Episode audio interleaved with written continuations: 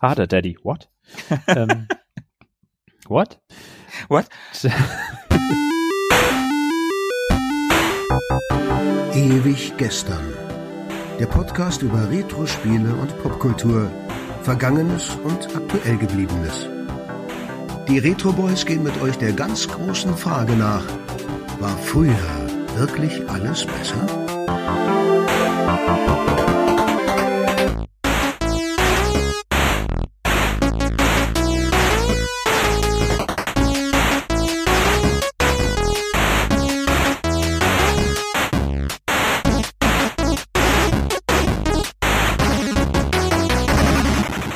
Hi, hallo und herzlich willkommen. 14 Tage sind rum und es ist mal wieder ewig gestern mit den Retro Boys. Ich bin Markus.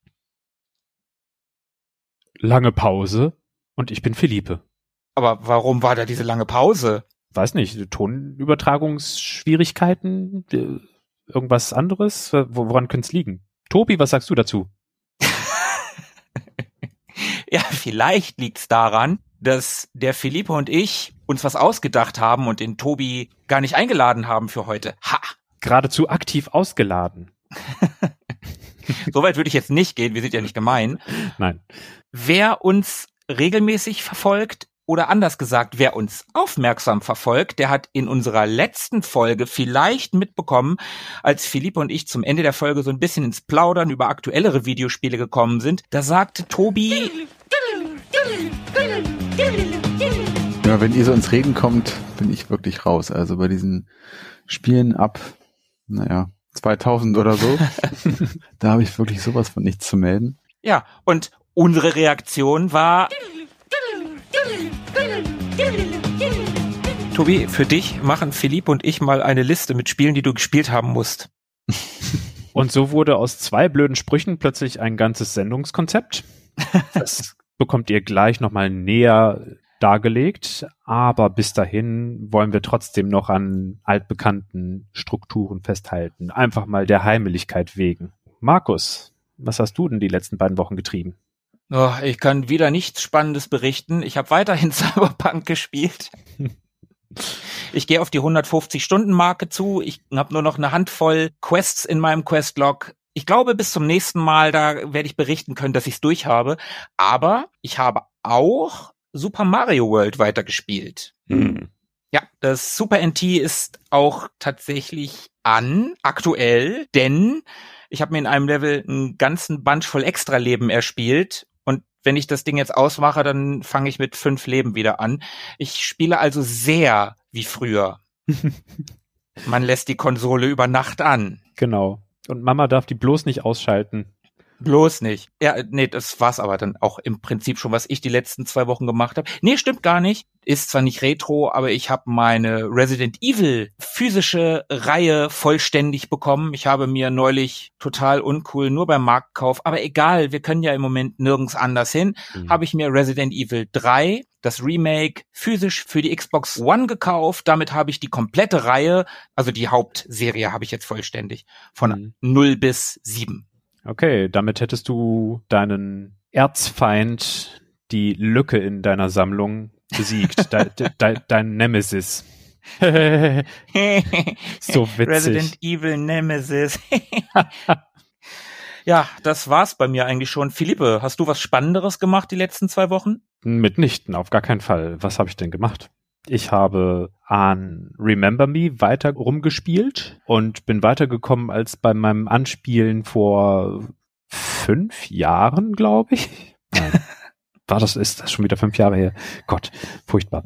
Und bin tatsächlich angetan davon. Also die Schwächen, die halten sich natürlich, aber die Inhalte, die Story und auch das Styling ist echt erste Sahne. Da kann ich meinem Vorschreiber Sascha nur zustimmen. Der hatte uns nämlich kommentiert, dass er das selber auch eigentlich ganz ansehnlich fand, das Spiel, oder sehr, sehr annehmbar. Stimmt, wieder ein schöner Kommentar von ihm. Grüße gehen natürlich raus. Besten Dank. Und ansonsten hier mal so ein bisschen, oh, ganz rein zufällig Super Mario World. Zufall. Und. Ehrenrunde. Was? Ich was, hab's was? nicht verstanden. Was? Ich habe nichts gesagt. gesagt? Nein, ich habe nichts gesagt. ähm, ansonsten aus einem blöden Spruch heraus habe ich mir auch Need for Speed Most Wanted auf dem Game Boy Advance angeschaut. Was? es, es gibt immer mal so Obskuritäten und Absurditäten, die es mir antun, die mich wirklich neugierig machen. ja. Und dann denke ich mir, wie soll das gehen? Wie, wie, wie stellt man sich das vor? Wie, wie, wie sieht das denn aus, bitte? Es geht. Es ist tatsächlich in Ordnung. Also, wenn man sich vorstellt, dass die Auflösung der PlayStation 1 ein bisschen runtergeschraubt wird, dafür aber die Grafikfehler eliminiert werden, dann Mhm. erhält man Need for Speed Most Wanted auf dem Game Boy Advance, diesem ein bisschen fälschlicherweise Super Nintendo Portable abgespeicherten System. Mhm. Ja, der kann ja doch ein bisschen mehr als ein Super Nintendo, ne? Der ist Mhm. ja doch ein bisschen potenter. 32 Bit und irgendwie doppelte bis dreifache Taktgeschwindigkeit, da ist schon ein kleiner Unterschied oder doch erheblicher Unterschied zum Super Nintendo. Wurde aber oft nicht so doll ausgeschöpft. Mhm. Und sonst vielleicht mal so ein bisschen auf YouTube geguckt, was videospielmäßig ja, auch ansonsten an Obskuritäten so abzugreifen ist. Es gibt da einen sehr schönen Kanal, der sehr, sehr viel von der Programmierweise von Sega, sogar von Sonic-Spielen handelt. Wie Mhm. die Programmierer es geschafft haben, auf alten Konsolen, auf äh, Master-Systemen und Mega Drives und so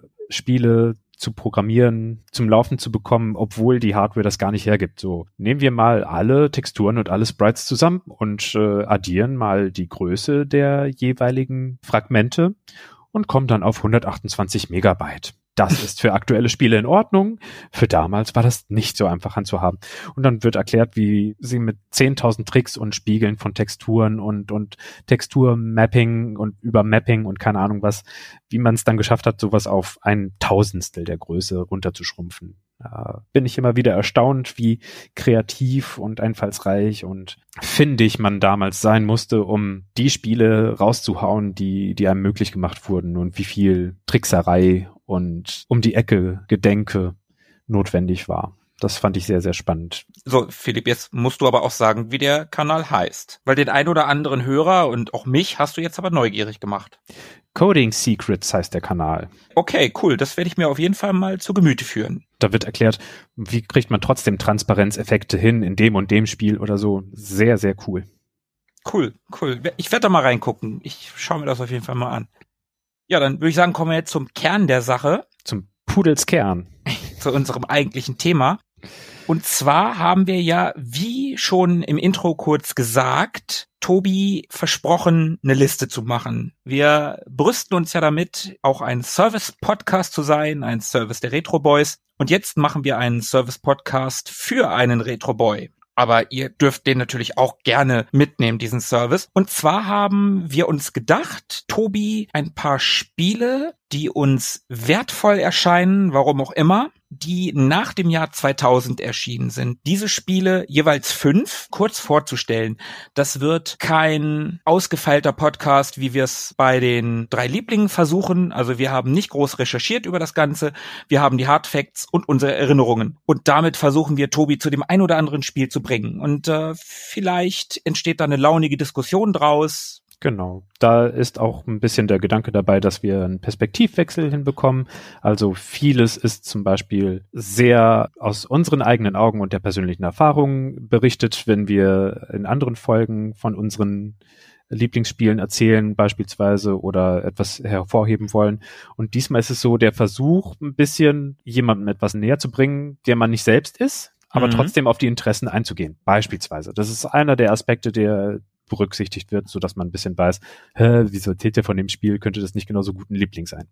Ja, könnte es genauso gut auch, könnte auch genauso gut dort auftauchen, aber unter einem anderen Aspekt. Genau, und darum wird man auf dieser Liste auch keine JRPGs finden, weil mit zwei Kindern hat man wenig Zeit. Also haben wir uns auf Spiele beschränkt, die man entweder zwischendurch spielen kann oder die nicht ewig lang sind. Oder die so gut sind, dass die Kinder einfach mal hinten anstehen müssen. Und das andere, was uns wichtig war, ist, dass Tobi das überhaupt spielen kann. mhm. Tobi hat eine Wii, eine PS3, einen Mac, mit dem er auch PC-Spiele spielen kann und Emulationsmöglichkeiten. Und das war's im Prinzip. Man wird hier also keine Xbox 360 exklusiven Spiele finden, die ich in einer Liste der letzten zwei Dekaden sicherlich eigentlich drin hätte. Also ein Halo 4 wäre eigentlich in meiner Liste. Also das ist hier schon mal eine Honorable Mention, bevor es überhaupt losgeht. Hm. Ja, da haben wir schon den ersten Aspekt oder den ersten Perspektivwechsel, den wir beachten werden. Das ist schon, schon ein gutes Beispiel, genau. Genau. So, jetzt bin ich heiß wie Frittenfett oder heiß wie ein Apple II. dann äh, würde ich doch mal sagen, dann geh jetzt mal ab wie ein rotes Moped und fang doch einfach mal an. Wir gehen chronologisch in unseren Listen vor und Philippe hat das älteste Spiel mitgebracht, also darf er anfangen. Wer am ältesten ist, der hat auch am meisten zu sagen. Wir fangen mal qualitativ dick an und eigentlich kam das Spiel ja auch schon mal vor, aber wie gesagt, wir rollen das Ganze nochmal anders auf. Zelda Wind Waker aus dem Jahr 2002. Eigentlich für den GameCube rausgekommen, aber auf der Wii spielbar. Durch die Abwärtskompatibilität. Genau. Und da haben wir auch schon so ein Spiel, bei dem man sagen könnte, na, ist das nicht eigentlich viel zu lang und muss man sich da nicht ziemlich lange durcharbeiten und so. Ja, stimmt schon. Aber dieses Action-Adventure nach äh, guter alter Zelda-Manier, das lohnt sich immer. Ob man es jetzt nur kurz spielt oder länger spielt, das kann man einfach nur nahelegen. Da ist nichts gegen zu sagen. Was gibt's da für Punkte, die dafür sprechen? Also zunächst einmal gehört es zu den besseren Zeldas. Definitiv. Hat mit der Zeit mhm. immer mehr gewonnen an Ansehen oder an Anerkennung. Man zieht wie gewohnt mit Link über Hyrule und befreit es von Ganon und durchquert größere Dungeons, erkundet kleine Dörflein. In dem Fall ist die Welt über und über von Wasser bedeckt. Also erforscht man auch sehr viel das Meer und ein paar kleine Inselchen. Soweit, so standardmäßig. Was das Ganze sehr spielbar für Tobi machen könnte, ist in dem Fall zum Beispiel die Cell-Shading-Optik, die ansprechend sein dürfte für Kids, die dann dabei sitzen dürfen und sich drüber freuen oder mitspielen und dann kann man den Controller ein bisschen rumreichen. Je nachdem, wie geschickt die sind, ist das ein wunderbar spielbares Spiel. Also die Steuerung fand ich schon sehr griffig dafür, dass sie gar nicht ganz einfach war. Also beispielsweise die Kampfmechanik mit, mit Strafing und äh, Ziellocking und so ist jetzt nicht die allerschlichteste. Aber sobald das Muskelgedächtnis das so ein bisschen abgespeichert hat, geht das sehr, sehr gut intuitiv von der Hand. Und auch die Kameraeinstellungsmöglichkeiten mit dem, mit dem gelben Analogstick, die waren eigentlich auch sehr intuitiv. Nicht so ein komisches Button rumgeschubse wie bei Mario 64, wo man immer nur ruckweise die Kamera verstellen konnte, sondern es wurde quasi zu einem zweiten Analogstick für mich in dem Spiel. Also sehr, sehr eingängig, sobald man ein paar Minuten oder Stunden mit dem Spiel verbracht hat. Das ist sehr zugänglich. Also auch wenn man nur immer in, in kurzen Etappen spielen kann, irgendwann findet man doch relativ gut rein. Und wie gesagt, auch für Kids ganz gut spielbar. Falls dafür ein GameCube-Controller benötigt wird, kann ich gerne einen abgeben. Das mache ich gern. Naja, Tobi, keine Ausreden hier, ne? Wir helfen gern mit. Und der Stil ist, auch wenn Tobis Ding, das nicht ganz sein mag, sein dürfte, ist doch irgendwie kinderfreundlich. Es äh, erinnert ein bisschen an Shin-Chan oder Doraemon, zwei Trickfilmserien aus den 80ern beziehungsweise frühen 90ern. Da fing Shin-Chan an. So Anime-Serien. Ist eigentlich mhm. nicht Tobis Ding, hat er gesagt. Mhm. Aber ich glaube, so stilisiert und so grafisch aufs Wesentliche reduziert, dass es vielleicht doch seinen Reiz und seinen Charme hat und vor allem unglaublich gut gealtert und die Animationen sind wirklich butterweich und äh, allein solche Effekte wie Feuer und Rauch und Staub in Trickfilmgrafik sehen unfassbar gut aus. Das sieht überhaupt nicht nach Videospiel oder nach Textur aus, sondern wirklich als sei es ein Trickfilm. Mhm. Also kein Clipping, kein Flimmern, keine seltsamen Kantenfehler, sondern wie aus, aus einem Pinsel mit Farbe heraus. Und der letzte Punkt, den ich dann anbringen würde, warum das ein super Spiel für, auch für zwischendurch sein könnte. Die Heldenreise wird bei dem Spiel auch gut beachtet. Man hat nämlich nach dem Ruf des Abenteurers und der Weigerung und der übernatürlichen Hilfe und so diesen ganzen Kapiteln, die es zu Beginn gibt in der Heldenreise, hat man auch relativ bald den Bauch des Walfischs also wenn man gerade erst losgelegt hat, sich auf seine Heldenreise zu machen, kommt auch schon die erste eigentlich zu große Aufgabe. Das erste Zusammentreffen mit der eigentlichen Gefahr, die die ganze Geschichte überspannt. Und das ist bei Wind Waker die Bastion, die man sehr, sehr früh schon erkunden darf. Und allein schon die gespielt zu haben, dürfte sich lohnen. Selbst wenn man hinterher sagt, ach, ich habe nicht mehr reingefunden und ich habe es liegen gelassen, die ist ein Erlebnis für sich. Eigentlich wird man komplett überwältigt, weil man viel zu hoch ansetzt und äh, nur scheitern kann. Aber sie zu spielen ist wirklich spielerisch ausgefeilt, also gameplay-mechanisch und auch eine kleine Augenweide. Mhm. Von daher, das kann man sich wirklich gut geben. Soweit mein erstes Spiel. Ich habe es nur angespielt und fand tatsächlich die Steuerung gewöhnungsbedürftig, weil also wenn man auf Konsole 3D-Spiele gewohnt ist mittlerweile, dann sind die ja auf eine bestimmte Weise und das ist halt noch ein frühes 3D-Spiel mit Analogstick, mit zweitem Analogstick quasi. Und da ist das alles irgendwie noch ein bisschen anders. Und ich glaube, irgendwas ist oben und unten invertiert. Kann das sein? Es ist alles invertiert, weil es eben keine, keine Blicksteuerung ist, sondern eine Kamerasteuerung sozusagen. Also man bewegt nicht den Kopf des Helden, sondern man bewegt die Kamera hinter dem Helden. Und Ah. das ist in mein Muskelgedächtnis übergegangen, deswegen invertiere ich alle 3D-Spiele bei mir. Ach, okay, witzig.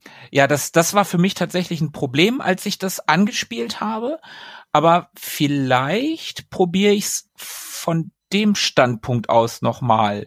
Weil optisch hat es mir auf jeden Fall gefallen. Es sah auf jeden Fall gut aus. Für so ein doch ziemlich altes Spiel. Klitzekleine Anekdote. Das Redesign des ganzen Stils hat natürlich auch für Kontroversen gesorgt und auch für so ein bisschen kreative Arbeit im, im Design-Team. Und dann gab es eben mal so die Frage, wa- warum bitte hat Link so gigantische Augen? Welchen Sinn soll das haben? Und dann wurde erst so rumgewitzelt, ach, der, der schießt Strahlen aus seinen Augen, deswegen sind die so groß.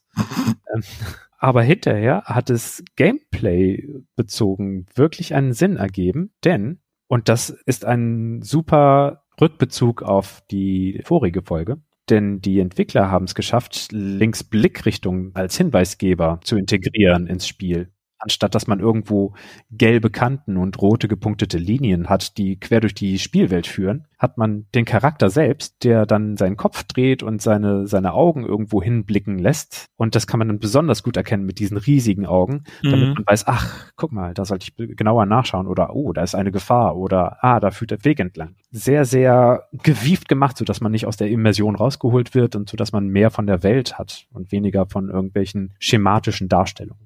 So, was magst du denn bitte empfehlen? Okay, mein erstes Spiel. Ich habe ehrlich gesagt, als du das eben gerade gesagt hast mit den mit den Kids, äh, da habe ich jetzt gar nicht so dran gedacht. Also mein erstes Spiel muss Tobi abends spielen, wenn die Kids schon im Bett sind. Mein erstes Spiel kam am 26. August 2011. Das ist das älteste Spiel, was ich heute dabei habe, raus. Und zwar handelt es sich um Deus Ex Human Revolution.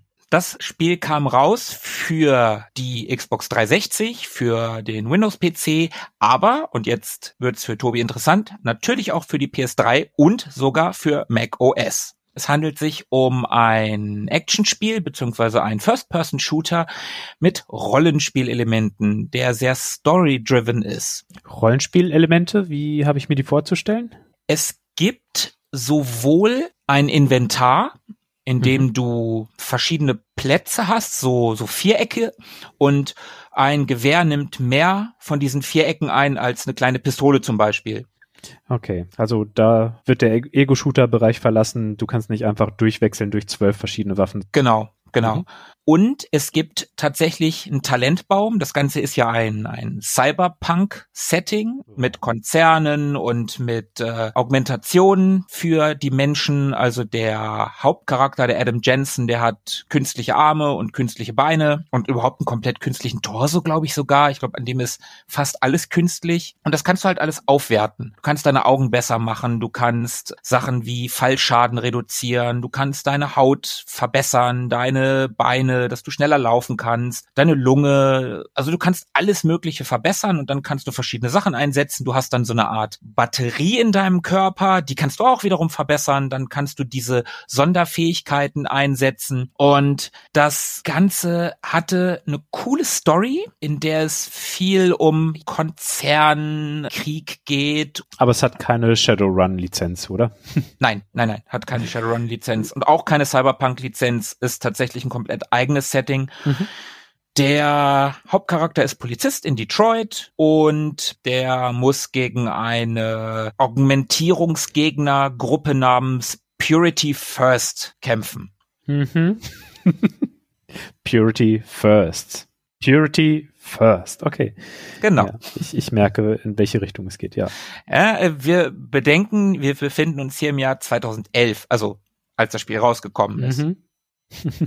naja, und das Spiel geht über verschiedene, ja, eher kleine Areale, also das ist kein Open-World-Spiel. Und man kann sich eigentlich auch nur schwer verlaufen. Du kannst das Spiel, das fand ich damals sehr cool, aber sowohl sehr actionlastig spielen, also kannst sagen, okay, ich nehme mir mein Maschinengewehr und mäh alles nieder, oder du schleichst dich durch und dann kannst du dich wieder entscheiden, töte ich die Leute oder knock ich sie nur aus. Mhm. Das fand ich sehr cool, aber gab es nicht auch äh, die Möglichkeit, sich eher für Hacking zu entscheiden? Ja, du kannst auch hacken. Das ist auch ein Spielaspekt des Ganzen. Also, dass du Computer und so Kram hacken kannst, das gehört da auch mit rein. Ist auch echt cool gemacht. Gefiel mir damals sehr gut. Der große Nachteil dieser, dieser Freiheit, die man dem Spieler lässt, an sich hat der Spieler gar keine Freiheit, denn wenn du die Leute erschießt oder tötest, kriegst du weniger Erfahrungspunkte, als wenn du die nur ausnockst. Mhm. Und das ist ein bisschen doof, weil je mehr Erfahrungspunkte du hast, desto mehr kannst du natürlich in deine Erfahrungsbäume packen und desto besser wirst du. Also das Spiel zwingt dich schon so ein bisschen den, den pazifistischen Weg einzugehen. Es hat Wertungstendenzen quasi. Genau. Ich persönlich fand es nicht so schlimm, weil ich das eh gerne im, in diesem Stealth, Schleichen, Leute nur ausnocken Mode gespielt habe. Das hat auch echt gut funktioniert. Aber wer das Ganze als reinen Ego-Shooter spielen will, was von der Mechanik halt geht, der hat aber Nachteile dadurch. Also die Herausforderung, die, die Neuigkeit am Spiel, die sollte irgendwie erhalten werden. Ein Ego-Shooter kannst du auch woanders spielen. Wenn du hier Ego-Shooter spielen möchtest, dann musst du richtig gut sein. Oder du musst eben etwas anderes haben, was, was dich reizt und fordert, wie zum Beispiel die Stealth-Bereiche. Mhm. Mhm. Genau. Und was dich halt auch reizen kann, ist die Story. Also ich krieg die ehrlich gesagt nicht mehr so richtig zusammen aber ich weiß, dass ich das Spiel, als ich es gespielt habe, immer wissen wollte, wie es weitergeht. Das war schon alles cool, das war, ja, wie gesagt, mit, mit Verschwörung, da waren auch Plot-Twists drin, also das war alles schon sehr cool und es gab verschiedene Enden. Je nachdem, was du gemacht hast, hast du verschiedene Enden gehabt. Und es mhm. gab einen DLC, also ich habe das Spiel nicht zur Veröffentlichung gekauft, sondern erst später. Und wenn du diesen DLC gehabt hast, ich hatte den, dann hast du in einer Sequenz im Spiel, wo du auf dem Schiff gehst und dann zu einer Bohrinsel, glaube ich, wenn ich das richtig in Erinnerung habe, fährst, dann kommst du im Originalspiel auf dieses Schiff und dann bist du auf der Bohrinsel. Und in dem DLC hast du dann einen Aspekt, der auf diesem Schiff spielt. Hast du eine Bonusmission quasi. Das war echt cool und das Spiel an sich ist storytechnisch so, dass es einen oder mich zumindest dazu gebracht hat, äh, wissen zu wollen, wie es weitergeht. Und die Mechaniken waren cool. Das war ein, ich finde, nicht übermäßig schweres Spiel. Also auch für jemanden wie Tobi, der vielleicht nicht so super viele First-Person-Shooter spielt, glaube ich, ein machbares Spiel. War aber durch diese Rollenspielelemente irgendwie nochmal so ein bisschen aufgebohrt. Es war nicht einfach nur Doom 2016. Hm. Wir haben die Knarre und ballern alles nieder, was uns entgegenkommt. Also man musste schon auch nachdenken und wenn man schleichen wollte, sowieso. Da musste man auskundschaften, was machen die Gegner, wie bewegen die sich, in welchen Pattern laufen die, die Wachen, wie bewegen die sich, umgehe ich die, wie umgehe ich die und kann ich die überhaupt umgehen und solche Sachen. Das war echt cool. Also die hatten schon musterhafte Bewegungsabläufe. Genau, genau. Mhm, die okay. haben ihre Patrouillenwege quasi gehabt. Und dann mhm. hast du halt geguckt, okay, wo geht der lang? Wann sieht der einen anderen? Und es ging dann natürlich auch dieses klassische, lässt du einen Niedergeschlagenen oder Toten liegen und ein anderer sieht die, dann wird Alarm geschlagen. Also die Jungs über die Schulter nehmen, irgendwo verstecken, dass die anderen die nicht sehen. Okay, so Metal Gear Solid und Hitman in der Art eingebaut in ein Spiel, in dem man aber auch rumballern darf, wie man lustig ist. Okay. Genau. Und halt in diesem Cyberpunk-Setting, in diesem nahe Zukunftssetting, was mich total zieht. Cyberpunk spiele ich auch so viel wegen des Settings und vielleicht sollte Tobi das einfach mal probieren. Ich bin mir nicht ganz sicher, ob ihn das Setting zieht, aber er sollte das mal probieren. Ja, doch. Ich glaube, für Science Fiction ist er offen, oder? Für Science Fiction an sich, glaube ich schon. Ich weiß nicht, wie es mit Cyberpunk aussieht, mhm. um ehrlich zu sein, also mit dem Cyberpunk-Genre an sich. Ja, komm, Tobi, gib den Ruck. Ich leih dir auch meine Xbox 360. Tobi ist doch eh so eine Maschine. ne? Dann passt das doch. Transhumanismus ist auch sein Thema. Allein schon, wenn also wenn einer hier von, von der, von den Abläufen und der Struktur her und vom Schnitt her den Laden am Laufen hält, dann ist es Tobi, die Maschine. Ja, okay. Was das anbelangt, ist er wirklich eine Maschine. ja, das war Deus Ex Human Revolution kurz vorgestellt. Sehr cooles Spiel. Übrigens, äh, Entwickler Eidos Montreal, Publisher Square Enix, das könnte man noch dazu sagen. Und ein reines Einzelspielerspiel. Also da hat man keinen aufgesetzten Multiplayer oder so. Die haben sich wirklich rein auf den Singleplayer konzentriert, was ich sehr cool finde. Eidos und Square Enix, da, das sind aber auch Schwergewichte. Da kann eigentlich nur Gutes bei rumkommen. Ja, meines Erachtens ist nur Gutes dabei rumgekommen. Hm. Sehr, sehr gutes Spiel, was ich jedem, der es nicht gespielt hat, wärmstens ans Herz legen kann. Den Nachfolger, den muss ich noch spielen. Den habe ich auch noch auf meinem Pile of Shame. Baby Steps, eins nach dem anderen. Genau. Erstmal ist Tobi jetzt dran. Genau. So, Philippe, dein zweites Spiel bitte. Wo wir gerade schon bei Schwergewichten der Programmierschmieden waren, geht's genau an der Stelle weiter. Da kann nur Gutes bei rumkommen bei Ubisoft. äh, huch. Ubisoft 2009, sagen wir es mal so rum. Als Assassin's Creed 2 rauskam. Oh ja, das ist ein Schwergewicht. Auch nicht unbedingt das allererste Spiel, was man mit seinen Kids spielen sollte, also noch etwas für, für die abendlichen Häppchen. Aber auch da dachte ich, so im Gestalterischen hat Tobi es doch, der hat doch Interesse an, an solchen optischen, ästhetischen, grafischen Geschichten. Tobi, unser alter Museumsgänger und Kunstkenner. Vielleicht nicht unbedingt Kunst, aber Design, oder? Mhm. Ja, ja, doch, ja, doch, Schon. stimmt, hast du recht, hast Schon. du recht. Ist jetzt nicht äh, das Allerfrischeste, was es an Design zu sehen gibt, aber es ist nicht mehr das äh, Palästina von vor, ich weiß nicht wann. Mhm. sondern wir befinden uns im Italien des 15. Jahrhunderts, wo unser Protagonist Enzio Auditore Ezio ich, ich dachte, ah, das wäre nur der Name des Charakters damals und nicht der des aktuellen Typen, der in, in Animus sitzt. Ach so, ja, du, ganz ehrlich, die Animus-Leute sind mir alle sowas von egal. Desmond Miles könnte das sein, oder? Ah, ja. Mensch, ja, da geht's mir so ähnlich wie dir. Die Leute, die in Animus reinsteigen, die sind nicht ganz so präsent. Zumindest war es bei mir so. Hm, ja, bei mir auch. Ich habe keinerlei Erinnerung. Also ich habe den zweiten Teil ein bisschen gespielt. Auch eins der Spiele, die man wohl mal nachholen müsste. Als du das mir gesagt hast, dass du das Spiel auch auf deiner Liste hast, habe ich mich auch echt gefreut. Du hast es, hast du es durchgespielt? Nee, bei weitem nicht. Da okay. hing ich auch mittendrin fest. Mm, okay. Nichtsdestotrotz fand ich das sehr, sehr ansehnlich und jetzt zur Zeit, um einen Aspekt der Empfehlung hervorzuheben, jetzt zur Zeit ist es mit dem Verreisen eh schwierig und wenn man sowas zusammenbringen muss wie Reisebeschränkungen und die Auswahl der Reisedestination gemeinsam mit der ganzen Familie, fallen vielleicht die ein oder anderen Ziele weg. Wenn man aber trotzdem Bock hat auf Florenz oder Vatikanstadt oder Venedig, ohne dass man sich überteuerte Preise und äh, nervige Touristengruppen geben möchte, dann kann man in Assassin's Creed 2 Kurzurlaub machen, nebenbei ein paar Leute ummeucheln, aber unglaubliche Ausblicke genießen über wirklich sehr schöne Architekturen und sehr malerische Gegenden. Wenn man sich unter Leute mischen möchte, dann gibt die Spielmechanik das natürlich auch her. Dann kann man sich mit Konkubinen umgeben, wenn man sie ordentlich bezahlt. Oh la la. und dann äh, schleicht man unerkannt durch die Straßen von Florenz oder man scheucht über die Dächer und übt ein bisschen Parcours.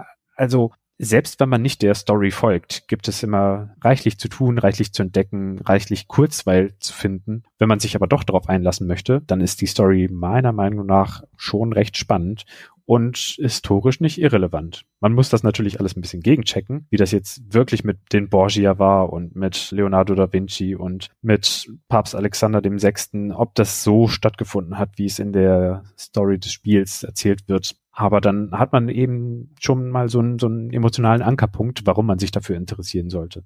Also in allerlei Hinsicht ist dieses Spiel schon reizvoll, vielleicht auch anregend, um, um sich mit der Kultur auseinanderzusetzen. Und wenn man darauf gar keine Lust hat, dann eben als Spaziergang, als Erlebnis, als äh, Reiseziel auch ein lohnendes Unternehmen. Soweit in aller Kürze zu meinem zweiten Spiel, Assassin's Creed 2. Finde ich super cool. Als ich die 360 neu bekommen habe, da hat mir das ein Arbeitskollege ausgeliehen und da habe ich das halt ein bisschen angespielt und ich fand das auch durchaus cool. Das war ja so, ja, damals noch ganz neu. Mhm. Ah ja, aber was, was wir eben gerade halt schon gesagt haben, diese ganze Geschichte mit dem Animus und mit den Sachen in der heutigen Zeit, die haben mich so überhaupt nicht interessiert. Und ich habe Ewigkeiten kein Assassin's Creed gespielt, also tatsächlich seit Teil zwei gar keins. Oh. Und habe, wann war das? Irgendwann letztes Jahr habe ich das, ist das Origin, das was in Ägypten spielt, gespielt nach Ewigkeiten halt wieder ein Assassin's Creed. Natürlich ganz anders. Ägypten wunderschön malerisch bis zum geht nicht mehr. Aber auch da war es wieder genauso. Mich hat null interessiert, was, oder naja, fast null interessiert, was mit der, mit der Frau ist, die du in der Realität bist. Und mhm. nicht, das ist einfach, das könnten die von mir aus komplett weglassen, diesen Kram. Bisschen schade drum, dass sie sich die Mühe gegeben haben, da eine überspannende Story, also nicht spannend, sondern overarching, mhm. nicht exciting, Story reinzuprogrammieren und sich auszudenken und, und schreiben zu lassen und dass das leider so ein bisschen abfällt gegen die Erlebnisse, die in der Vergangenheit stattfinden. Mhm. Ja, jedenfalls, wie gesagt, wenn mal so ein bisschen Kurzurlaub vor der Glotze wohltuend sein darf, gern Assassin's Creed 2. Für andere Unternehmungen kannst du bestimmt was empfehlen. Was hast denn du so am Start? Mein zweites Spiel geht dann doch in eine ganz andere Richtung und hat mit Urlaub nur sehr wenig zu tun. Und zwar geht es bei mir im zweiten Spiel um XCOM Enemy Unknown.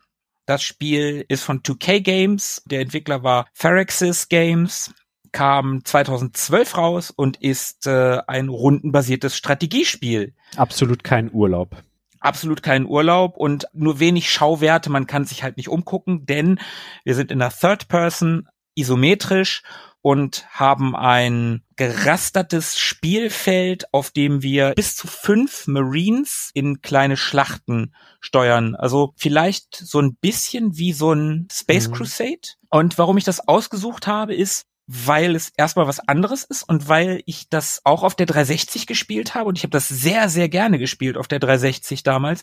Es hat mir großen Spaß gemacht, weil es halt bei den Kämpfen solche, solche StarQuest-Vibes hat mit diesen Soldaten, die man da befehligt und die haben eine bestimmte Reichweite, die sie gehen können und dann können sie schießen und es gibt verschiedene Waffengattungen, die man da hat. Auf der anderen Seite hat das Ganze aber auch so ein Syndicate-Vibe, weil man die Soldaten verbessern kann und dann effektiver werden, je länger sie am Leben bleiben und man dann auch Geld in die Forschung investieren kann und man hat da eine Untergrundbasis und die kann man ausbauen mit verschiedenen Modulen und dann werden die Soldaten wieder besser oder die Waffen werden besser. Und das alles zusammen hat echt Spaß gemacht und dann hat man noch die Wahl, welchen Auftrag man als nächstes macht. Also man hat dann irgendwie zwei, drei Aufträge, die man machen kann und dann gibt es zwischendurch auch so Alert-Aufträge. Mhm. Auch so ein bisschen weltumspannend diplomatisch, was man da mit beachten muss, oder?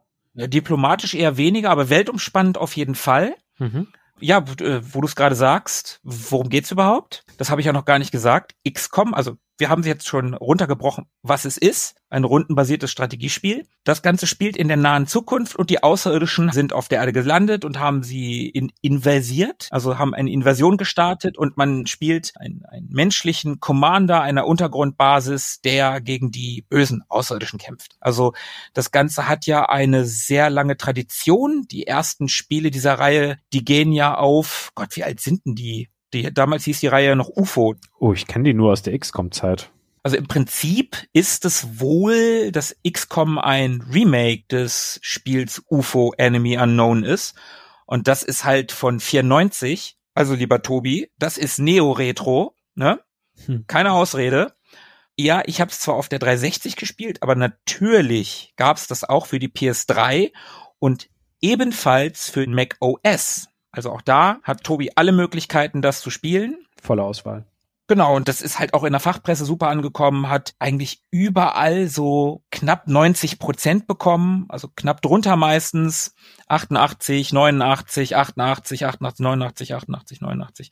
Gab Erweiterungen dafür und es gab dann auch eine Fortsetzung, XCOM 2, die kam 2016 allerdings für die Nachfolgekonsolen logischerweise die PS4 und die Xbox One. Allerdings auch wieder für Mac OS. Also auch das könnte Tobi sich angucken, wenn ihm die Grafik von XCOM zu schlecht ist. Und wenn er es mal zwischendurch spielen möchte, sehe ich gerade, gibt es Ableger der Reihe auch für iOS. Volle Erreichbarkeit, ja.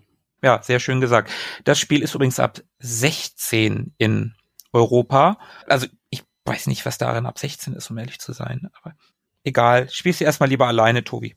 Mein zweiter Tipp, XCOM, Enemy Unknown. Philippe, hast du eine bessere Überleitung als ich eben gerade? Ich äh, glaube, mit Überleitung glänze ich heute auch nicht unbedingt.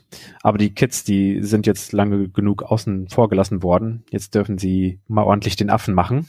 Bei Donkey Kong Country Returns für die Wii, da haben wir wieder ein großes, hochqualitatives Schwergewicht. Diesmal tatsächlich Rareware natürlich, haben daran mitgewirkt oder sind hauptverantwortlich dafür. 2010 kam es für die Wii raus. Und der Gedanke dabei ist, dass man sehr klassische Jump-and-Run-Mechanik wie man sie von den guten alten Super Nintendo Zeiten kannte, ziemlich gut rübergerettet hat. Also man hat wirklich dieses Steuerkreuz und äh, Springen und Laufen Gefühl in den Daumen, hat nicht eine Million Schultertasten, die man irgendwie im Auge behalten muss oder irgendwelche Analogsticks oder weiß der Geier was, sondern so richtig schön zurück zu den alten Geschichten. Dennoch immer mal wieder mit so ein paar frischen Ideen, wo 3D-Engines ein bisschen genutzt werden, nicht vom Spielprinzip, das bleibt komplett 2D, das Spielprinzip. Oder was heißt komplett 2D? So ein paar Schlenker sind vielleicht drin im Spielprinzip, dass man mal eine Ebene wechselt, aber man muss das nicht völlig im Blick behalten, sondern es ist eine kleine Auflockerung. Oder etwas kommt aus der Tiefe und beeinflusst das Spielprinzip, aber ansonsten hat man ein sehr feines Jump'n'Run, optisch natürlich wieder vollkommen erhaben. Da ist nichts dran auszusetzen. Und schön daran ist, dass man, trotz dass es ein Wii-Spiel ist, nicht so an die Remote-Steuerung gefesselt wird. Oh, das finde ich gut. Es gibt ein paar Aktionen, die man durch Schütteln auslöst, aber es sind halt eher Sonderaktionen, so Spezialaktionen. Mhm. Und das passt auch gut zur Intensität des Spiels, dass wenn man eben gerade es ganz dringend notwendig hat, dass man sich wehren kann oder dass man angreifen kann oder so, ne? also so eine brenzlige Aktion, dass man dann einfach schütteln kann. Mhm. Mhm. Also dann, dann passt es gut zu der Anspannung im Körper und dann kann man die da ganz gut entladen. Und dann hat man nicht das Gefühl, man muss vor der Konsole Aerobic machen und rumhampeln. Es ist immer noch ein richtig schönes Couch-Spiel, nimmt die Chancen, die einem der Wiimote gibt, in einem richtig schönen Ausmaß an und setzt das Ganze dann um. Und es ist auch Couch-Koop, oder? Ja, es ist Couch Koop. Ich, irgendwas war da, dass man im Singleplayer-Modus nur einen der Affen spielen kann aber eigentlich heißt das dann ja auch im Umkehrschluss natürlich, dass man im Koop sich immer abwechseln kann, so wie man es aus den Donkey Kong Country Spielen eben kennt, aus der ganzen Reihe, dass man sich eben abwechseln kann. Ich habe es selber immer nur im Singleplayer-Modus gespielt, deswegen habe ich das nicht ganz drin vom Wissen her, aber eigentlich müsste das hinkommen. Also irgendein Zweispieler-Modus soll es laut Wikipedia geben. Gut. So war das damals, als ich das einsam spielen musste. Oh da kommt man einfach nicht dazu, das mit Freunden zusammen auszuprobieren. Oh, nein, oh, alles gut. ich hatte halt haarige Freunde. da ist alles wieder mit dabei, was man braucht. Also die tierischen Freunde in Form von Rhinozerossen und Schwertfischen und äh, da hat man wieder die rasanten Lorenlevel. Man kann sich mit Fässern durch die Gegend katapultieren lassen. Oder als kleine Neuerung, man reitet auf einem Fass mit Schießpulver nach Flappy Bird Manier. Man drückt auf den Knopf und fliegt dann hoch und lässt den Knopf los und fliegt dann wieder runter. Erinnert ein bisschen an Hero, würde ich mal behaupten. da ist doch eine klitzekleine Brücke geschlagen, damit es äh, Tobi ein bisschen mehr entgegenkommt. Also ja, dann, wenn, wenn Tobi das jetzt nicht spielt, dann weiß ich auch nicht. Ein steinaltes Franchise, Donkey Kong, ne, Mitbegründer des ersten Nintendo-Franchises überhaupt, mhm. könnte man so sagen, mit sehr, sehr dichter 16-Bit-Spielmechanik und Hero-Reminiszenzen. Dann weiß ich auch nicht, was man dann noch alles darlegen sollte, damit es Tobi mehr mundet. Das war mein Bergfest. Was gibt's bei dir zu feiern? Ja, dann kommen wir zu meinem dritten Spiel für Tobi. Und da Tobi ja unser ewig gestriger ist, er also, und du hast es ja eben gerade schon ganz richtig gesagt, alteingesessene Videospielreihen mögen sollte, habe ich ihm Tomb Raider mitgebracht. Ist ein bisschen ein Klassiker, so ein ganz klein wenig, ja. Ja, ganz klein wenig. Ich habe allerdings natürlich, weil wir ja uns in den Jahren ab der Jahrtausendwende bewegen, ihm die Variante von 2013 mitgebracht. Gutes Jahr. Scheint so, ja, ja, ja. Ich glaube, das wird noch ein gutes Jahr werden. Äh, und zwar das Reboot. Tomb Raider ging in dem Jahr von vorne los und das Ganze ist auch mal wieder erschienen für die Xbox 360 und für Windows, aber das interessiert Tobi ja gar nicht. Aber, und jetzt wird's wieder interessant, es ist dann auch erschienen, oder es ist natürlich auch für die PlayStation 3 erschienen, aber auch wieder einmal für den Mac OS.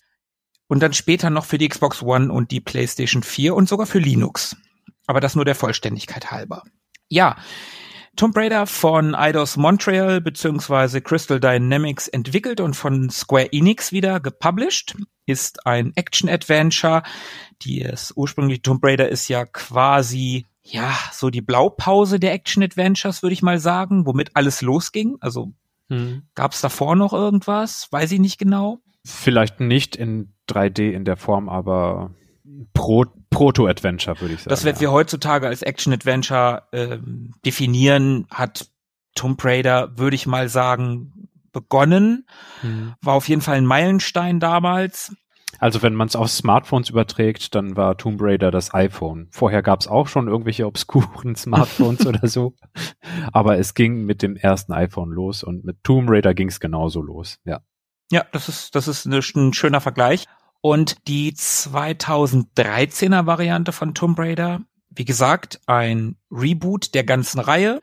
Lara Croft ist hier 21 Jahre alt und schon Archäologin und nimmt an einer Expedition teil, die auf den Spuren ihres Vaters wandelt. Der hat sich mit der Insel Yamatai befasst, die im Pazifik sich befindet und äh, die suchen halt diese Insel und das Ganze geht ganz schön schief. Im sogenannten Drachendreieck sinkt das Schiff, auf dem Lara ist, und sie rettet sich irgendwie an Land und ist dann da erstmal ziemlich auf sich, naja, was heißt erstmal, sie ist dann da ziemlich auf sich gestellt und durchlebt da ja schon so eine Art Hölle. Also sie ist ein paar Mal daran zu verrecken.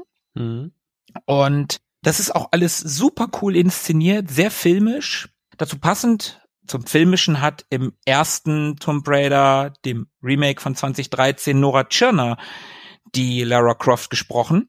So viel zum Filmischen.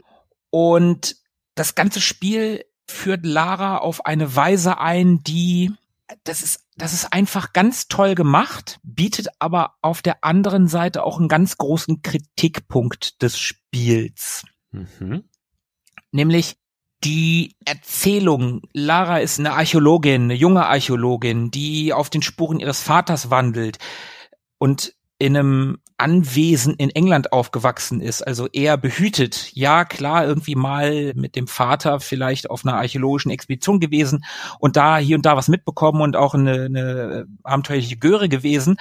Aber am Ende ist sie ja doch ein normales Mädchen, eine normale junge Frau. Hm.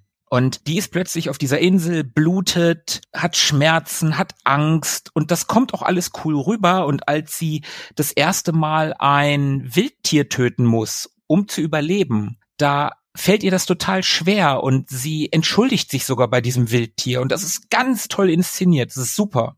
Das passt halt leider nicht so recht zum Rest des Spiels, weil aus dieser unsicheren und sich bei einem Wildtier entschuldenden Lara relativ schnell eine massenmordende Psychopathin wird. Also Psychopathin vielleicht nicht, aber es gibt natürlich Gegner auf dieser Insel und naja, Lara tötet die halt. Die Charakterentwicklung ist also nicht hundertprozentig jederzeit nachzuvollziehen. Ja, so könnte man das vorsichtig sagen. Wenn man das allerdings ausblenden kann und einfach sagt, okay, der erste Teil ist Geschichte, Lore quasi, also den Charakter aufzubauen und dann sagt, okay, der zweite Teil, dass ich die ganzen Gegner umbringe, ist halt Gameplay. Hm. Wenn man das für sich differenzieren kann und sagen kann, hey, das stört mich alles nicht so, dann kann man hier ein unglaublich gutes Action-Adventure erleben. Third Person, klar. Lara Croft typisch. Es gibt Sprungpassagen und Kletterpassagen, wie man es von, von Tomb Raider gewohnt ist. Es gibt Rätsel. Es gibt aber auch diese, diesen Action-Anteil. Der ist definitiv höher als in den alten Spielen. Da gab's ja ganz selten Action und meistens auch nur gegen Tiere. Ne? Ich erinnere mich da an Wölfe in den alten Spielen zum Beispiel. Mhm. Das ist hier erheblich actionreicher mit einer ganz coolen Story, wo die Legacy des Vaters irgendwie aufgedeckt wird und ein paar coole Nebencharaktere gibt es hier vor allen Dingen den Nebencharakter des Jonah, der cool ausgearbeitet ist, der auch in den Fortsetzungen, derer gibt es bisher zwei, auch immer wieder auftaucht. Und dadurch ist er einfach memorabel, dass er in den, in den Folgeteilen auch noch, auch noch vorkommt. Und das ganze Spiel ist einfach ein sehr, sehr gutes Action-Adventure mit einer sehr coolen Story. Und ich find's ganz witzig, wenn man das spielt, weil Lara Croft bzw. Tomb Raider hat sich ja im Ursprung irgendwie an Indiana Jones auch bedient. Man mhm. nannte sie ja damals auch den weiblichen Indiana Jones. Sehr viele Parallelen, das stimmt schon, ja. Ne? Und dann gab es ja aber auch in den 90ern oder, nee, das ist schon in den Nullerjahren, gab es ja zwei Indiana Jones Spiele und der Turm von Babel und die Legende der Kaisergruft, die sehr diesen Tomb Raider Stil wiederum kopiert haben. und dann kam ja Nathan Drake mit Uncharted, der ja auch sehr von Indiana Jones inspiriert ist, auf eine Weise. Dann kam das Remake von Tomb Raider, das wiederum von Uncharted inspiriert ist. so reicht sich alles die Hand. Und das ist irgendwie ganz geil und ich habe nie einen Uncharted-Teil gespielt, aber äh, darum kann ich da halt schwer Parallelen ziehen. Aber wenn dieses Spiel, wenn Tomb Raider sich bei Uncharted bedient hat, dann hat es das toll gemacht. Es hat daraus ein tolles Spiel gemacht. Also, hast du das Tomb Raider gespielt, das 2013er? Nur ganz, ganz kurz. Okay. Also kannst du auch nicht sagen, wie doll sich bei Uncharted bedient wurde? Hm. Ich würde sagen, äh, dass man zwischendurch äh, zeitkritische Actionsequenzen hat, die, die gescriptet sind. Das könnte so ein bisschen Uncharted angelehnt sein. Und ist das so, dass man Auto-Heal hat in Tomb Raider? Mm, oh, ich habe das so lange nicht gespielt, aber ich glaube schon, ja. Hm. Ja, dann, dann könnte es sein, dass da so ein bisschen von der DNA mit rüber ge, geschwappt ist, dass man einfach wollte, dass das ein bisschen popcorniger wird und nicht so Videospielprobenartig. Mm. Das ursprüngliche Tomb Raider war schon, ja schon echt knackig mit einzelnen Knöpfen für jede mögliche Aktion. Also wenn man springen wollte, muss man auch im richtigen Timing greifen, wenn man an einer Kante hängen bleiben wollte. Ja. Und sonst hatte man schlechte Chancen, schlechte Karten. Das wurde ja ganz angenehm verschlankt, glaube ich. Das wurde hier in dem Spiel teilweise durch Quicktime-Events mhm geregelt, sage ich jetzt einfach mal, dass du, wenn zum Beispiel du dich irgendwo festhältst und der Sims droht abzubrechen oder bricht halt gerade ab, dass du ein Quicktime-Event machen musst, äh, also bestehen musst, um dich an der Kante tatsächlich dann doch noch festhalten zu können. Und ich erinnere mich, du hast über Remember Me ja erzählt, dass die Sprungpassagen, dass das alles mit diesen gelben Linien, mhm. an denen man sich festhalten musste. Und es gibt bei Tomb Raider, also bei den Volksspielen auf jeden Fall, ich weiß nicht mehr, wie es beim ersten gewesen ist, um ehrlich zu sein, ob es da auch diese verschiedenen Schwierigkeitsgrade gab, die dir dann Hilfen eingeblendet haben, ne, nicht eingeblendet. Da sah es dann so aus, dass äh, da, wo du dich festhalten konntest, an den an den Steinen zum Beispiel waren oben weiße Kalkablagerungen und dann wusstest du, okay, hier kann ich mich festhalten. Und ja, ich bin der total, Meinung, das ist total uncharted, ja. Und ich bin nämlich der Meinung, dass es bei den späteren Tomb Raider, also bei Rise of the Tomb Raider und bei Shadow of the Tomb Raider, in den höheren Schwierigkeitsgraden konntest du die ausschalten. Aber da bin ich mir nicht ganz sicher. Da möchte ich jetzt auch nichts Falsches erzählen. Aber mhm. ja, es ist auf jeden Fall, wenn man sich die beiden Spiele anguckt, was ich auch so darüber gelesen habe, es ist schon von Uncharted inspiriert. Aber wie gesagt, ich halte das nicht für schlimm. Ich finde, dass Tomb Raider ein wirklich gutes Spiel ist mit einer coolen Story und zwei fantastischen Fortsetzungen. Ich würde den dritten Teil vom Setting und dem zweiten vom Gameplay noch über den ersten nehmen. Aber der erste ist halt auch richtig, richtig gut. Macht einfach sehr viel richtig und hat das Franchise einfach wiederbelebt. Mhm. Ist ja ganz schön den Bach runtergegangen, so in den letzten Teilen der, des Mhm. alten Pre-Boots. Also was heißt den Bach runtergegangen? Das konnte nicht anknüpfen an der Durchschlagskraft de, dieses Neuartigen des ersten Teils. Ja, was ich da irgendwie von, wie hieß das, Angel of Darkness gesehen habe, das also soll auch steuerungstechnisch furchtbar gewesen sein, zumindest zum Teil. Aber das hier, das steuert sich gut, das spielt sich gut und ist grafisch auch einfach schön, auch auf den in Anführungsstrichen älteren Konsolen der 360 oder der PS3. Also das macht auch da noch eine gute Figur. Top-Spiel, kann man echt mal spielen. Philippe, wenn es auf deinem Pile of Shame liegt, spiel das mal weiter, das ist schon gut. Das könnte gut nach Remember Me sich nahtlos anschließen. Das kann ich mir gut vorstellen, ja. Ja, cool. Ja, das war schon mein kleiner Ausflug nach Yamatai in den Pazifik. Philippe, was hast du jetzt dabei? In derselben Einflugsschneise, du hast es schon genannt, schließe ich mich einfach mal direkt an mit Uncharted 3. Hatte ich ja auch schon mal in einer Lieblingsfolge drin und eigentlich ist dazu einfach nicht viel zu sagen.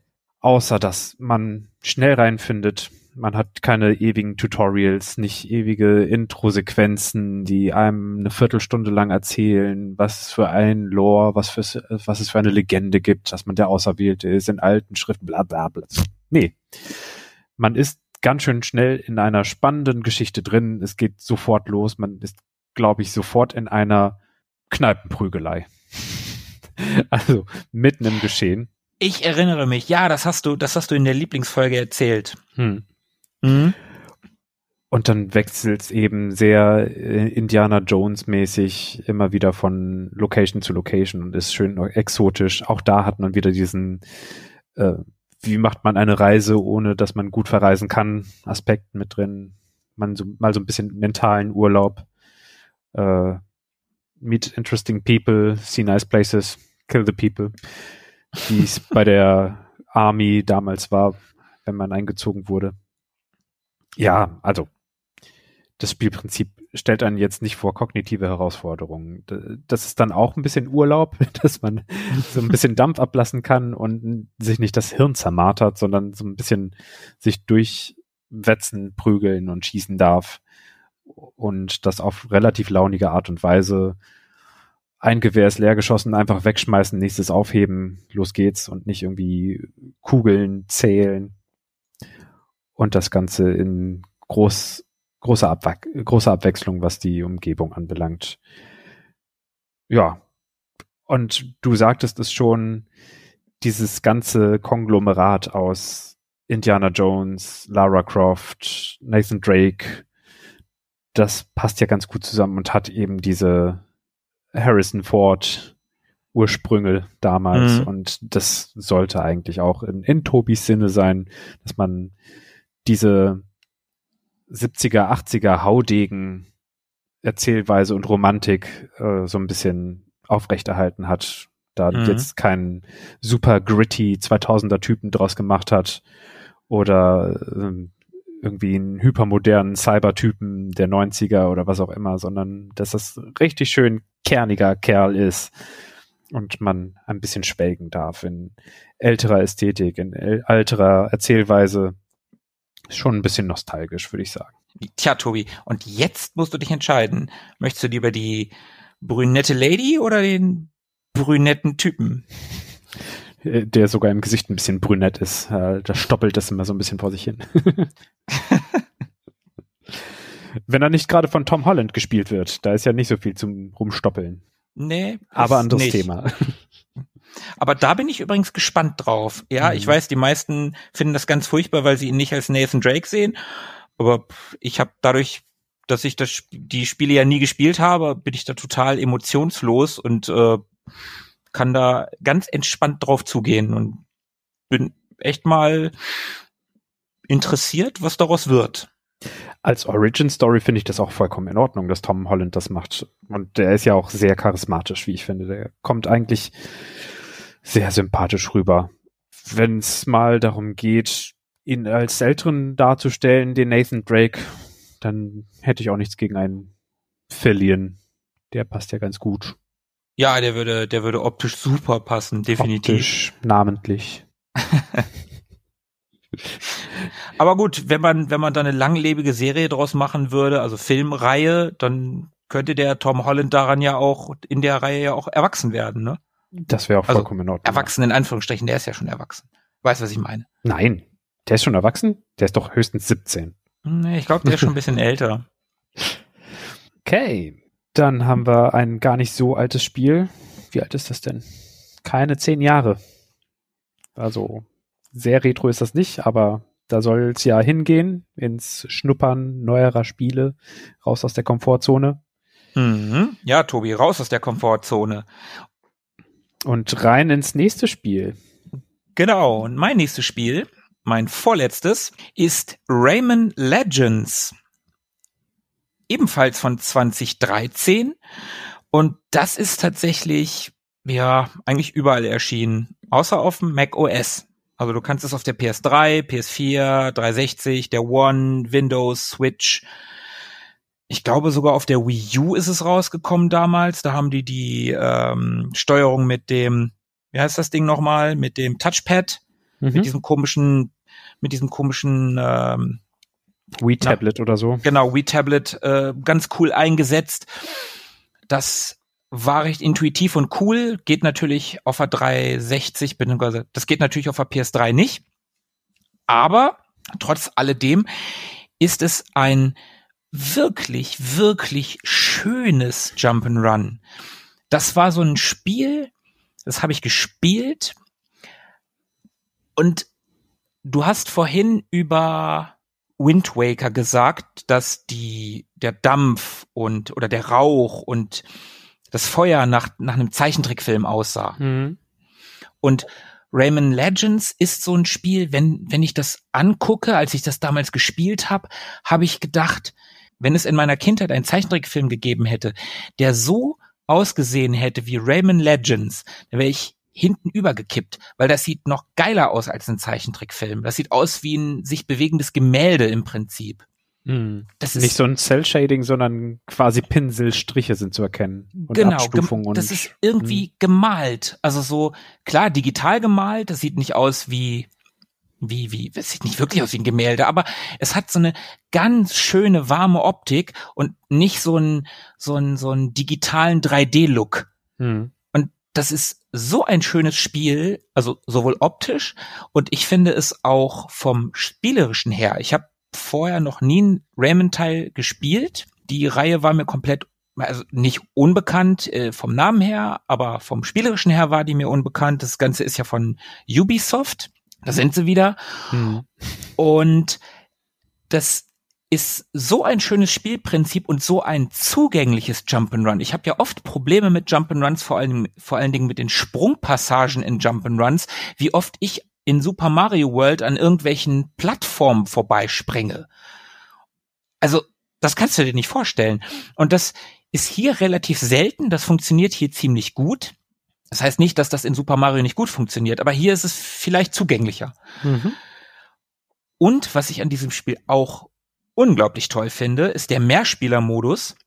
Du kannst es mit bis zu, ich glaube, vier Leuten gleichzeitig spielen. Einmal hab haben wir es zu dritt gespielt da bewegt sich, also das, das spielt man dann nicht nacheinander, sondern tatsächlich gleichzeitig und jeder muss halt die Sprungpassagen schaffen und wenn es einer nicht schafft, ihn halt ein Gegner berührt oder er in einen Abgrund fällt, dann ist er ähnlich wie bei Super Mario World 2, wo Baby Mario äh, von Yoshis Rücken runter ist und dann in so einer Blase ist und dann mhm. immer am, am Quengeln und Schreien ist. Das ist dann hier ganz ähnlich. Und einer der anderen Spieler muss den Spieler, der halt sich in einer ähnlichen Blase befindet und dann über den Bildschirm schwebt, muss er einfach berühren, dann ist er wieder da. Und solange nicht alle gleichzeitig tot gehen, kann man auch immer weiterspielen. Extrem kooperativ. Ist, ja, genau, das ist, genau, das ist genau richtig gesagt und das ist so toll. Das hat so viel Spaß gemacht, selbst zu dritt wird dann manchmal ein bisschen unübersichtlich, aber auf der anderen Seite hat man so unterschiedliche Charaktere. Also da gibt's Raymond selber natürlich, es gibt so ein großes Blob-Ding, was man spielen kann, so ein so einen gehenden Blob, der irgendwie so, ja, der hat so, ja, Samson, der bewegt sich irgendwie wie Samson oder so, so langsam mit schlackernden Armen irgendwie, aber so, so einen dicken Bauch vor sich herschiebend. Dann mhm. gibt's so ein kleines Wikingermädchen und äh, was gab es denn da noch? Also es gibt viele verschiedene Figuren. Jeder kann sich eine aussuchen. Darum ist man da nicht wie bei, ich erinnere mich, wie wir mal Turtles in Time gespielt haben, zu viert. und wie oft wir uns verwechselt haben, weil die Turtles halt ja, naja, die Waffen und die Augen binden und im Gefecht das verwechselt man sich halt schnell mal. Das passiert hier Donatello nicht. ist ein bisschen brauner und kleiner als die anderen. Ja, aber ich glaube, bei Turtles in Time ist das nicht der Fall. Ja, glaube ich auch, ja. Ich glaube, da sind die alle ziemlich gleich grün. Aber tendenziell hast du natürlich recht. Das ist, war übrigens total nerdig, was du gerade gesagt hast. Dankeschön. äh, und, und ja, aber die, dieses Spiel ist ganz toll und wir hatten es ja vorhin, dass die meisten meiner Spiele eher nicht so kindertauglich sind. Das kann man ganz toll mit seinen Kids spielen. Es hat eine ganz tolle Optik, das hat ein ganz tolles, sehr zugängliches Spielprinzip. Das ist sehr kooperativ und ja, es ist einfach schön. Es ist einfach ein schönes Spiel. Rayman Legends. Das Geschehen ist auch alles auf einer Ebene, oder? Also da gibt's nicht irgendwie in den Hintergrund gewechselt oder so, sondern es bleibt alles auf einer Ebene.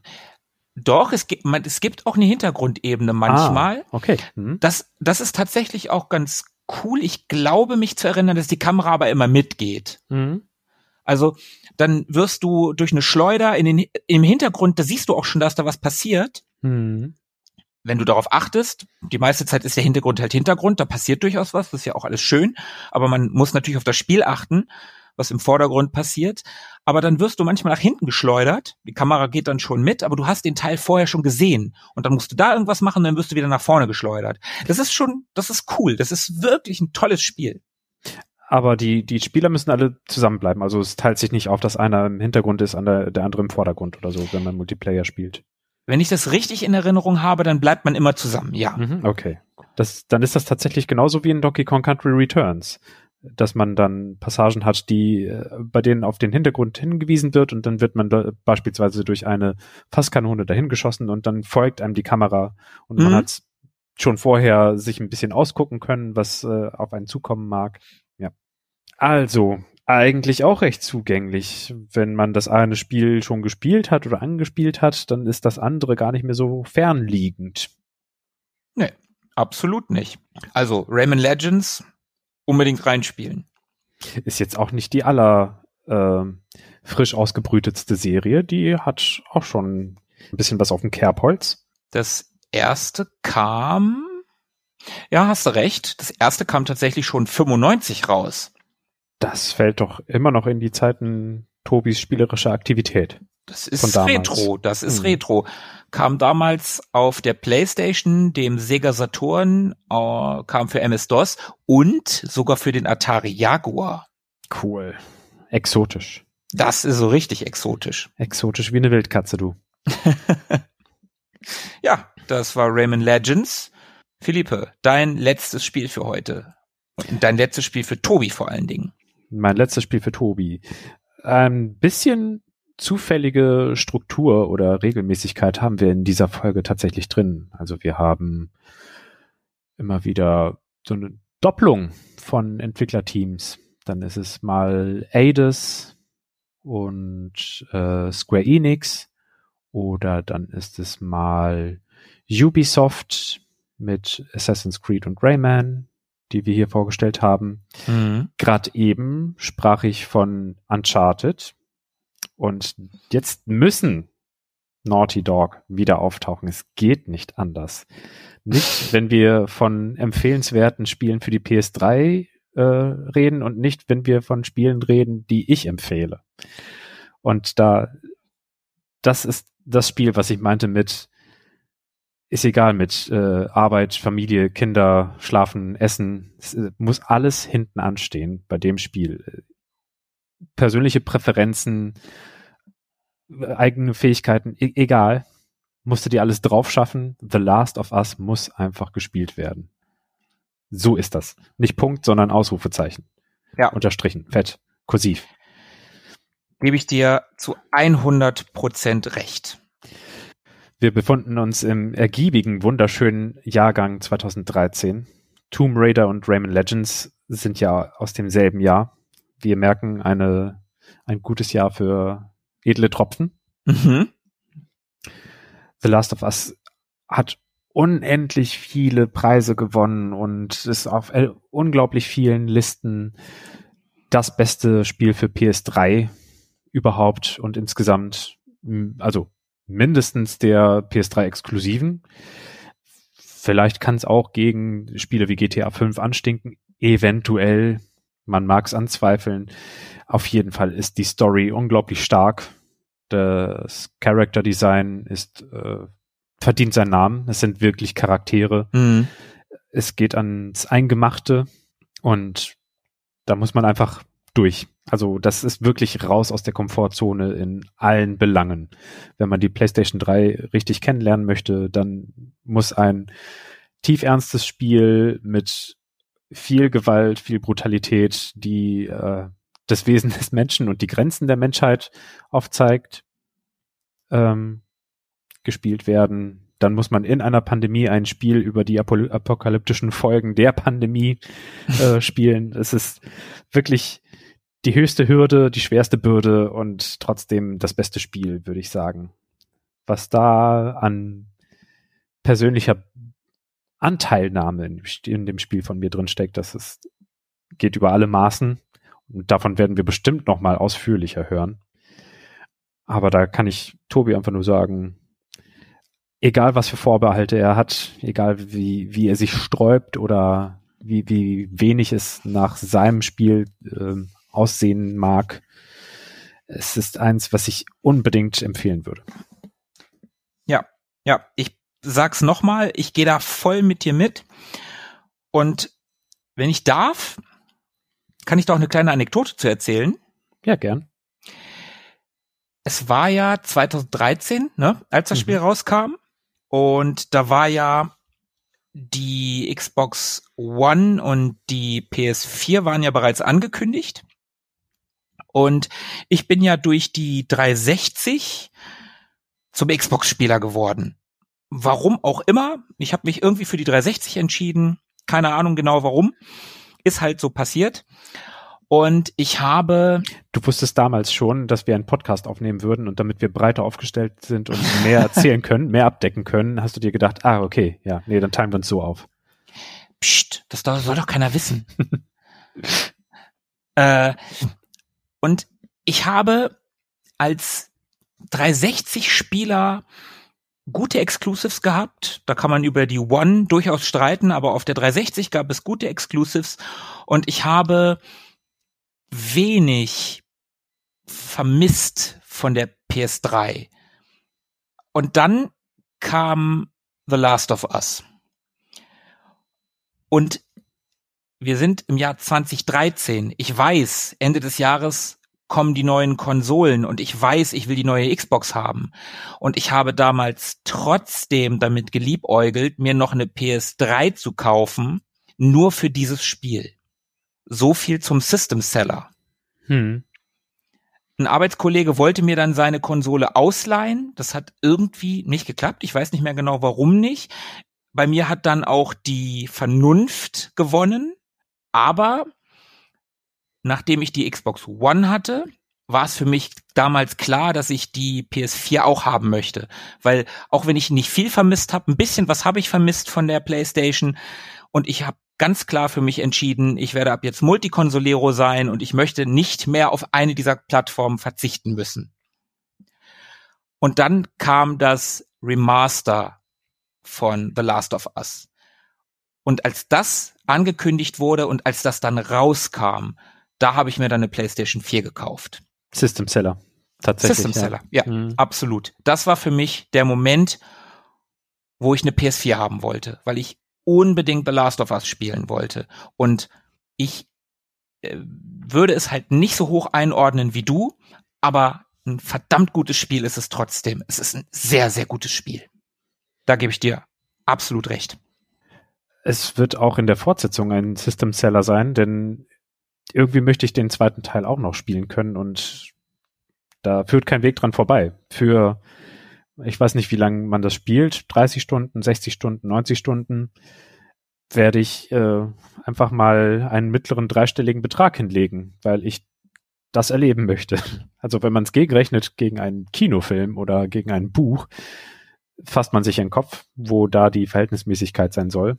Aber an der Stelle wird es auch bei mir ein System Seller sein. Mhm. Ich habe das hier auf meinem Pile of Shame auch noch rumliegen. Ist ja sehr kontrovers aufgenommen, das Spiel.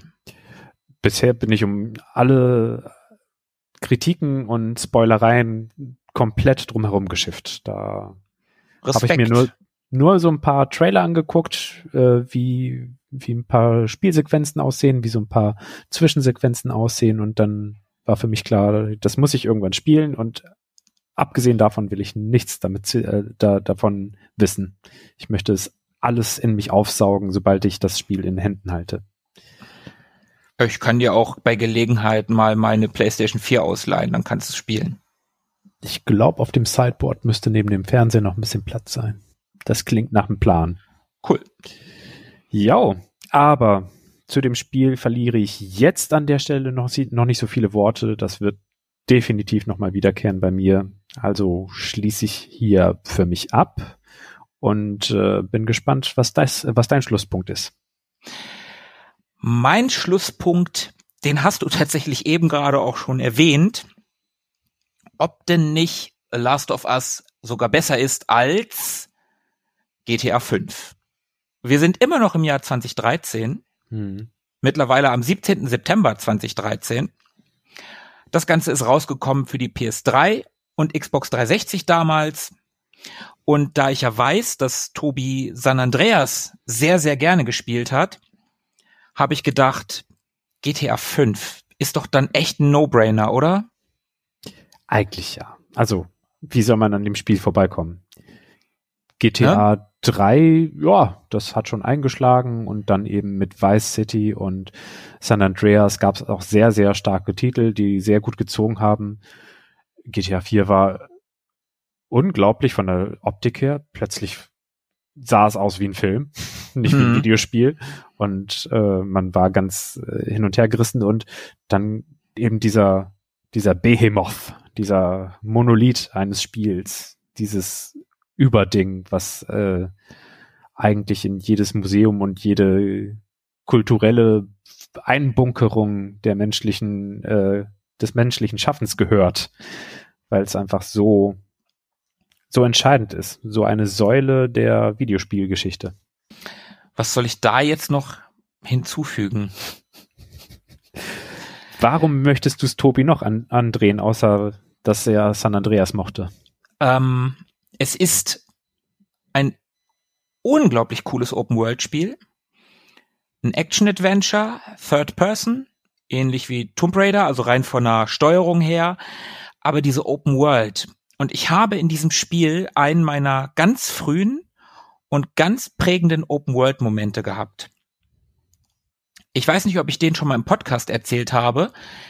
Ich bin da durch wie heißt die Stadt noch? Los Santos, ne? Mhm.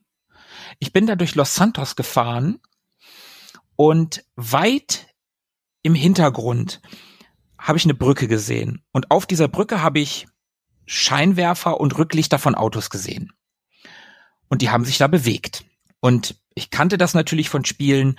Ja, irgendwo ganz weit hinten, da ist eine Wand, da wird was drauf projiziert, damit das wie eine Welt aussieht. Wie eine große eine Tapete. Welt. Eine Tapete. Genau. Und hier habe ich gedacht, hm, das, diese Stadt ist ja schon recht groß. Kann ich da hin? Und dann bin ich in Richtung dieser Brücke gefahren. Und ich weiß nicht mehr genau, wie lange später, fünf Minuten später, zehn Minuten später, bin ich tatsächlich über diese Brücke gefahren. Und das war so ein geiler Moment, wo mhm. ich gedacht habe, ich habe das gesehen und ich konnte dahin. Und jetzt fahre ich über diese Brücke. Das war total geil. Das war ein ganz toller Open-World-Moment. Und dieses Spiel hat eine coole Geschichte. Da drin spielt man abwechselnd drei Gangster aus unterschiedlichen Schichten.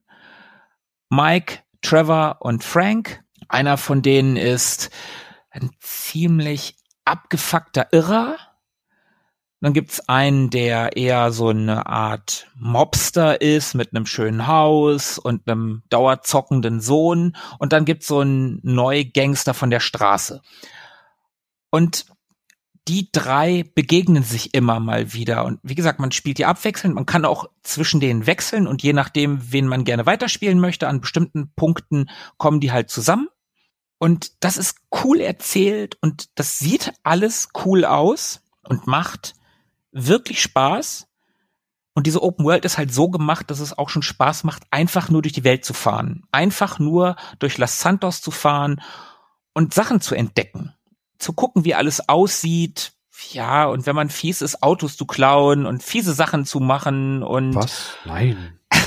und zu gucken, äh, wie weit kriege ich, wie weit kriege ich die Fahndung hoch und wann kommen, kommt die Polizei mit Helikoptern an und ja, und das, das ist einfach ein cooles Spiel. Und dieses Spiel ist schon ein Erlebnis. Wie ist es denn mit dem äh, unabhängig von einem selbst weiter voranschreitenden Leben in der Stadt? Kann ich ehrlich gesagt gar nicht so viel dazu sagen. Ich bin der Meinung, dass der, also die KI ist nicht total doof. Mhm. Da hat es, also was KI-mäßig was polizeimäßig, was äh, Passanten anbelangt, hat das Spiel dem aktuellen Cyberpunk einiges voraus. Oh, das ist beeindruckend zu hören. Was denn genau? Zum Beispiel, dass du zerrst jemanden aus dem Auto. Mhm. Der eine läuft weg, der andere zieht eine Knarre, der nächste will sich mit dir prügeln, der nächste springt wieder in sein Auto und fährt weg. Also die haben verschiedene Reaktionen. Die Passanten auf der Straße haben verschiedene Re Reaktionen, wie sie auf deine Waffen, auf deine, auf dein Gehabe reagieren. Die Polizei hat ein richtiges System. Also, dass, wenn du irgendwelche Verbrechen begehst, dann kommt nicht sofort die Polizei, dann dauert das erstmal ein paar Minuten, bis die dann da sind. Und je mehr du machst, desto mehr Polizei kommt, die verfolgen dich. Wie gesagt, irgendwann kommen Helikopter dazu. Je mehr, je schlimmere Sachen du machst. Und du kannst irgendwann gar nicht mehr entkommen. Mhm. Also das ist schon echt cool und für ein Spiel von 2013 beeindruckend gemacht. Muss man einfach sagen. Tauchen da verschiedene Fraktionen, verschiedene Banden auf in dem Spiel? Soweit habe ich nicht gespielt. Okay. Muss ich leider sagen, ich habe es nie durchgespielt. Ich habe es für die 360 damals gekauft, habe es auch, ich weiß gar nicht, wie weit ich, ich kann nicht sagen, wie weit ich gespielt habe. Und dann kam halt die One und dann habe ich es mir nochmal für die One gekauft. Und das habe ich nie, das habe ich nie gespielt. Und jetzt gibt's ja Gerüchte, dass das Ganze nochmal aufgelegt werden soll für die neuen Konsolen. Also werde ich mir das Ganze vielleicht dann nochmal für die Series X kaufen und dann nochmal spielen mit dem Next-Gen-Update und mal gucken. Dann haben wir ja offenbart, dass dein Schlusspunkt eventuell eine Empfehlung für uns drei ist. Du hast es also auch nie gespielt? Ich habe es nur angespielt. Okay, ja, dann könnte ja. das eine Empfehlung für uns drei sein. Dann äh, ist diese Folge genauso FSK 18 wie das Spiel, denn wir haben ganz schön die Hosen runtergelassen und das ist nicht jugendfrei. also. ja, also haben wir es mal wieder? Äh, bevor wir uns noch weiter exponieren hier, glaube ich, ist es in Ordnung, wenn wir es mal wieder haben, ja. Sehr cool. Ja, dann hoffen wir einfach mal, dass du, lieber Tobi, das ein oder andere Spiel vielleicht wirklich mal anzockst. Vielleicht ist ja tatsächlich was dabei und beim nächsten Mal, wenn Philippe und ich anfangen, über neuere Spiele zu reden, kannst du sagen, äh, das kenne ich aber auch nicht. Aber ich kenne dafür. nein. Äh, nein, Spaß. Du darfst gerne immer mitreden. Und Vergleiche ziehen. Wir haben ja gemerkt, zum Beispiel bei der ganzen Tomb Raider, Uncharted, Indiana Jones, Tomb Raider Geschichte, dass alles irgendwo so seinen Ursprung hat und dass man eine Mechanik von damals kennt und sagen kann, hey, da hat das doch mal angefangen. Für all diejenigen, all diejenigen, die da draußen, die das Gefühl haben, sie äh, sehen ein Stück von Tobi in sich selber oder andersrum und die sich denken, ja doch, die Empfehlung, die kann ich nachvollziehen. Auch ihr seid eingeladen, diesem Service was abzugewinnen wir versuchen ja für jeden hier so ein bisschen was bereitzuhalten. Und das war eben quasi eure Folge für euch und für Tobi mit zusammen. Und dann schauen wir mal, was draus wird. Aus den Empfehlungen, aus den Anregungen. Ja, dann bleibt uns eigentlich nur noch übrig, allen zu danken, die bis hierhin durchgehalten haben, all unseren Hörern und natürlich Tobi. Philippe, danke, dass du diesen Spaß mitgemacht hast und Tobi, einfach mal fünf Spiele empfohlen hast. Sehr cool. Mal gucken, ob er davon irgendwas spielt, ob er die Zeit findet und die Lust und die Systeme und die Spiele. Aber ein paar davon hast du. Ich so richtig rausreden kann er sich nicht. Da sollte eigentlich was zu dealen sein. Das kriegen wir schon irgendwie hin. Ja, äh, danke für die Anregung, dass wir so ein bisschen Perspektivwechsel vornehmen konnten nicht nur Tobi aus seiner Komfortzone herausholen, sondern uns selber bei der Erstellung des Podcasts aus der Komfortzone herausholen und uns überlegen, wie kann man noch an Spiele rangehen.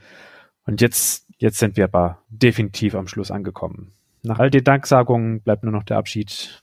Macht's gut, Leute. Bis in zwei Wochen. Spielt fleißig. Bleibt am Drücker. Bis dann. Ciao. Ciao. Mögen die Retro Boys mit euch sein. Immer.